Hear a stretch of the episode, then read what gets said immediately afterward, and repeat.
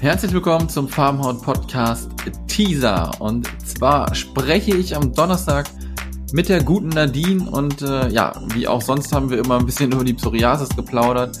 Und äh, ihr werdet bei Nadine ähm, auch wieder eine interessante Geschichte zu hören bekommen.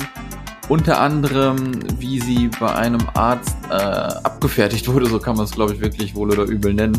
Ähm, der natürlich erstmal wieder schön jemanden Cortison behandeln wollte und dass das nicht so toll war für Nadine, äh, steht wohl außer Frage. Und außerdem erzählt sie dann auch noch ein bisschen was darüber, wie es natürlich ist, wenn die Gefühlslage ähm, und die Krankheit so ein bisschen aufeinandertreffen. Wir alle wissen, Stress ist nicht ganz so cool für die Psoriasis und dadurch, dass sie ihren Mann kennengelernt hat, ähm, wurde das Ganze halt ein wenig besser, da sie halt gelassener und natürlich beruhigter wurde.